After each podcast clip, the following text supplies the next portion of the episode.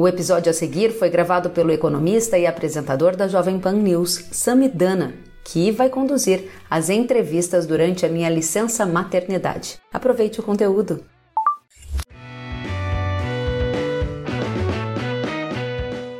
Os protestos dos agricultores da Europa ganharam grandes proporções nessa semana. O setor agrícola reclama do alto custo de produção, retirada de subsídios, políticas climáticas do governo e acordo entre Mercosul e União Europeia. Na França, os produtores rurais continuaram os massivos protestos da semana passada. E dessa vez, o setor agro bloqueou as principais rodovias que dão acesso à capital Paris. Os agricultores também impediram o trânsito no maior mercado atacatista agrícola da Europa. Já na Bélgica, os produtores rurais fizeram um tratoraço em frente ao Parlamento Europeu, isso em Bruxelas. Né? A manifestação ocorreu enquanto líderes se reuniram e buscavam alternativas para acalmar o setor. Na Itália, por exemplo, dezenas de produtores rurais se organizaram em tratores perto de Milão. Já na Grécia, os produtores eh, rurais fizeram um tratoraço também reunindo aí máquinas agrícolas em uma feira que, agrícola que estava acontecendo no país. Enquanto isso, agricultores portugueses também usaram tratores para bloquear pelo menos três estradas que ligam Portugal à Espanha. Eles carregavam placas que diziam sem agricultores, sem comida. E nessa semana, produtores rurais da Holanda e da Irlanda também eh, realizaram manifestações. Um levantamento realizado pelo Hora H do Agro revela que só neste ano agricultores de pelo menos 11 países já foram às ruas protestar contra as políticas da Europa. A gente lembra que esses protestos começaram no mês passado com produtores rurais da Alemanha que não concordavam com a retirada gradual de subsídios ao diesel. Além dos alemães, em janeiro, os agricultores da Romênia, Polônia e Lituânia também se manifestaram. Já nesta semana, vimos uma movimentação mais intensa, principalmente por parte dos franceses, né? Os agricultores franceses que bloquearam as rodovias. Outros países que também registraram protestos dessa semana foram Bélgica, Itália, Grécia, Portugal, Irlanda e Holanda. Na Espanha, os agricultores estão planejando sair às ruas ainda esse mês. Para analisar esse tema, recebo Caio Carvalho, que é presidente da Associação Brasileira do Agronegócio.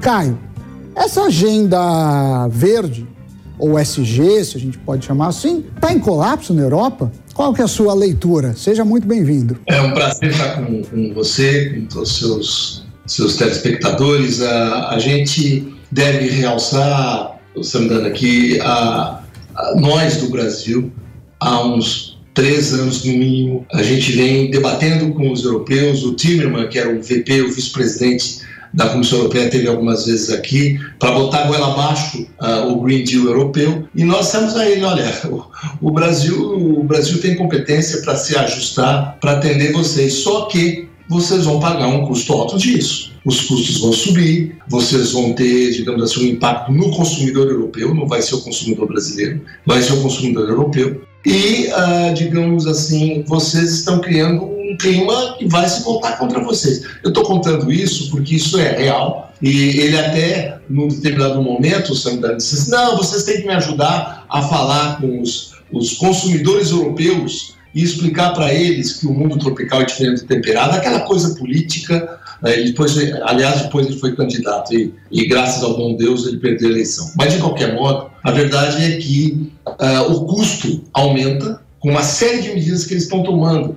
O, o Samidana, há, há limites para tudo, há limites até para o verde, vamos chamar assim. Né?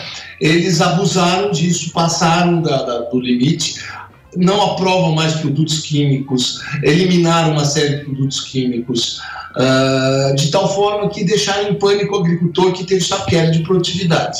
É. Na medida em que perdeu produtividade e aumentaram os custos, eles passaram a ter uma reação muito forte e, no meio disso, depois de 20 anos, vem o um acordo do Mercosul Europeia, que entra no meio dessa discussão e, portanto, digamos assim, teve uma reação sempre da França, devo dizer, historicamente a França é o grande uh, protecionismo europeu, mas com o apoio da, da, da Alemanha e de outros países. De qualquer modo, a gente está vivendo agora, realmente lá na Europa, uma crise importante.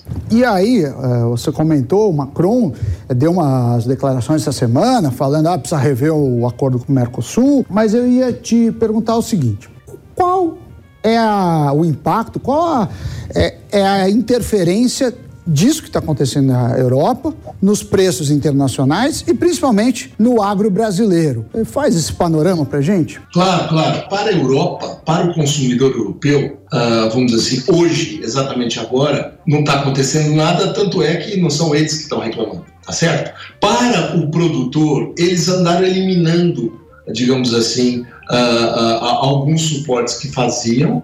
Por outro lado, uh, digamos assim, deram a entender que uh, esse acordo poderia acontecer, havendo esse acordo, haveria produto, digamos assim, competitivo entrando na Europa, de tal forma que haveria uma redução muito provável que interessava também a população, que é a redução de inflação, inflação de alimentos. Né? Então, em teoria, vamos dizer assim, o que a gente está vendo lá, uh, principalmente, é uma série de coisas, Sandra, que estão no Green Deal europeu, ou seja, eles estão criando uma série de aspectos pressionando o produtor local e pressionando o produtor brasileiro, argentino, mas também muito local. Nós estamos reagindo no nosso nível e eles agora começaram a reagir no nível deles. O que acontece no Brasil? Samdana faz, faz 20, 30 anos que a gente vai continuar a fazer o que a gente faz. A gente produz competitivo, eles não têm o que precisam como um todo, continuam importando, como há 20 anos eles importam.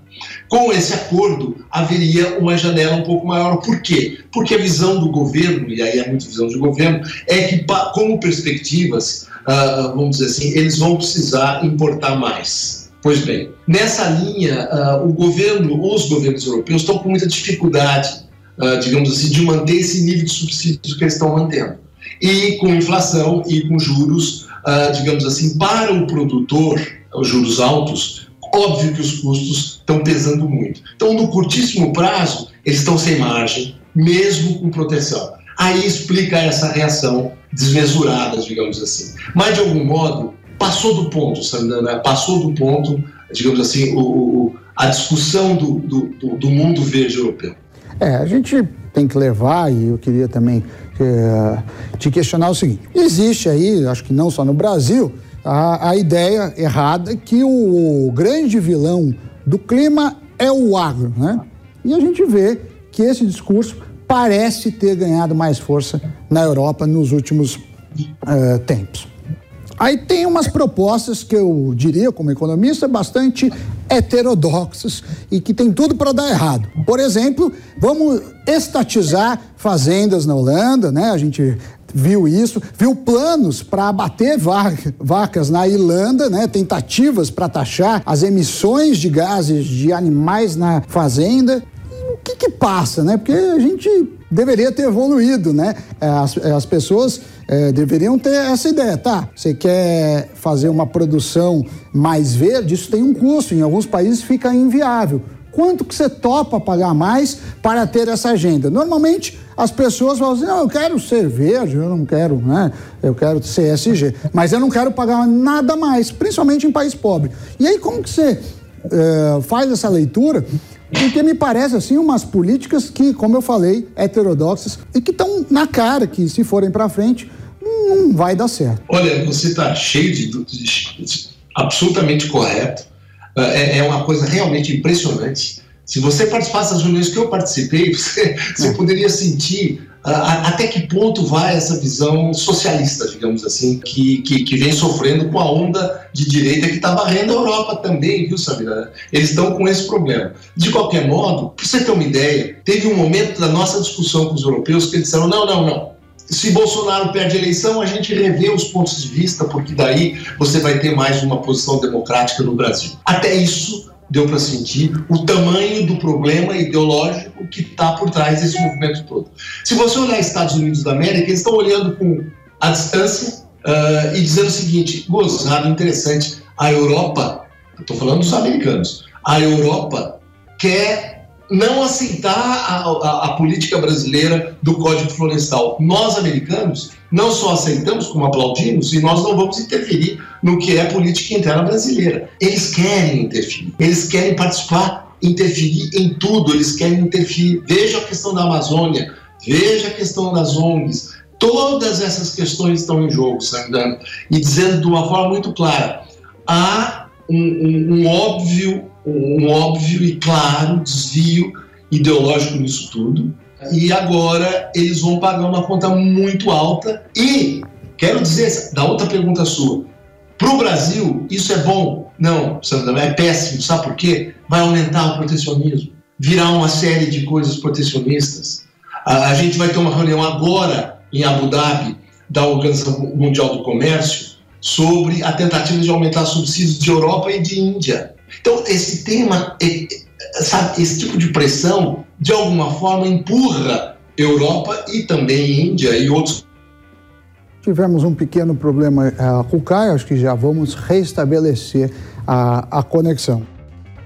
Uh, já temos o Caio novamente aqui. Caio, você estava concluindo falando do protecionismo. Concordo contigo que é péssimo, né? perde todos os benefícios da produtividade, da concorrência, que faz com que o agro seja grande, né? A gente, a concorrência é boa, protecionismo acaba criando anomalias no mercado. Mas, por favor, conclua. Muito importante essa sua fala, porque a, a heterodoxia que você percebe nas coisas do Green Deal tem um percentual, um percentual elevadíssimo de mecanismo de proteção, viu, Sandana? Não, não, se trata, digamos assim, de uma política moderna, não, não, não. Eles querem criar, de alguma forma, a defesa para os seus, criando dificuldades para nós. Então, imagina você aparecendo uma soja brasileira ou argentina, dando de 20 a 0 nesse país, eles estão buscando achar uma forma heterodoxa de criar problema. É ruim para a gente, ruim para eles, né? Porque esse protecionismo, o que acontece? Eles vão deixar o nosso produto mais caro, da Argentina mais caro, quem for, e o consumidor deles pagará mais caro por isso. Ou seja, eles têm uma deseconomia aí de mercado em vez de ser uma economia de mercado. Mas tem um ponto interessante. Em quatro meses, cara, a gente vai ter eleições para o Parlamento Europeu. Né? E aí é, as políticas agrícolas são decididas. E quem vota nessas eleições são os estados, que são membros disso. E aí eu te pergunto: você vê alguma mudança é, com essas eleições? A gente deve ver é, uma mudança de, de rumo ou provavelmente continuarão nesse caminho que, como você mesmo falou, é, é preocupante. Eu também vejo dessa forma. Tem dois lados na sua pergunta importantes. Um lado é, digamos assim, a onda digamos assim, liberalizante ou de direita que vem varrendo a Europa e, na minha opinião, vai continuar. O outro lado é o ambiente interno. Esse movimento que nós estamos vendo aqui de tratores, etc., amanhã. Sim, é Bélgica isso, me parece, né? Vai ser o povo na rua uh, reclamando de custo de vida, reclamando é. das políticas. Então, eu acho que o processo na Europa está começando é preocupante. Então, quer dizer, as notícias, infelizmente, não são tão animadoras para o produtor brasileiro, né? A gente deveria trabalhar nisso. E a nossa equipe política? Porque muitos desses casos, seja envolvendo o Mercosul ou mesmo os produtos brasileiros, são é, feitos pela diplomacia. A gente está bem preparado, a diplomacia no Brasil, que é tida como, historicamente, como, é, como algo que vai bem. A gente tem uma, um, um corpo para fazer esse trabalho e ajudar o, os produtores, os empresários do agro brasileiro? Nós temos lá na BAG e com, com as outras entidades do agro, nós temos uma preocupação grande de um tempinho para cá, nós estamos forçando uh, uma lógica de coordenação de esforços, uh, principalmente, digamos assim, para levar lá para fora a realidade brasileira. É óbvio que há uma coisa, nós não somos inocentes, que é interesse deles. Mas há um problema grave de narrativas uh, do que faz o Brasil, da imagem, do que faz, etc. Nós temos que fazer isso, nós vamos fazer. Estamos procurando o governo também. É difícil? É. Tem muita divisão nesse governo, portanto, é difícil. Mas a gente está assumindo nossa parte nesse processo. Eu mesmo, pessoalmente, com a BAC, estou indo na reunião ministerial, não é de privado, é uma reunião de governo, mas eu estou indo no bastidor, ficando com eles, com o setor privado, para debater essa loucura uh, de, de Índia e de União Europeia. Agora, uh, esse processo do agro, uh, vamos dizer assim, de um tempo para cá, de um ano para cá, a gente tem recebido apelidos por parte do governo, que são obviamente muito negativos, e que espelham uma questão de ideologia que nós, a nossa ideologia é com a terra. A gente acorda bem cedinho, enfrenta tudo que é clima, todos os riscos de produção, o nosso negócio é produzir. Uh, o Brasil tem a balança comercial, uh, Sami não se sabe disso, 50% uh, dos resultados nossos são do agro. Os outros 25% da balança comercial são de minérios. Nós estamos falando que 75% é agro e minério. Commodities.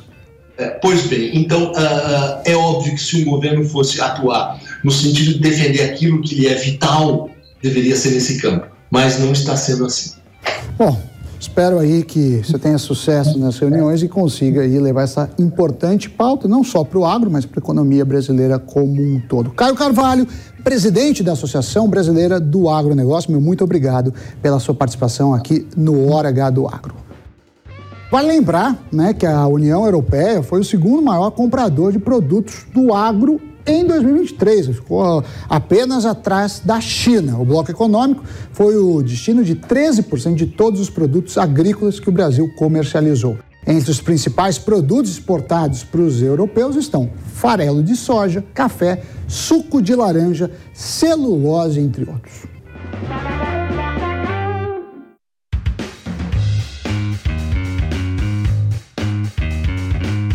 Que bom que você gostou da entrevista. Se quiser novas atualizações, siga kellen.severo no Instagram. Aproveite também para deixar o seu comentário neste episódio e avaliar o Kellen Severo Podcast na sua plataforma de áudio. Até a próxima!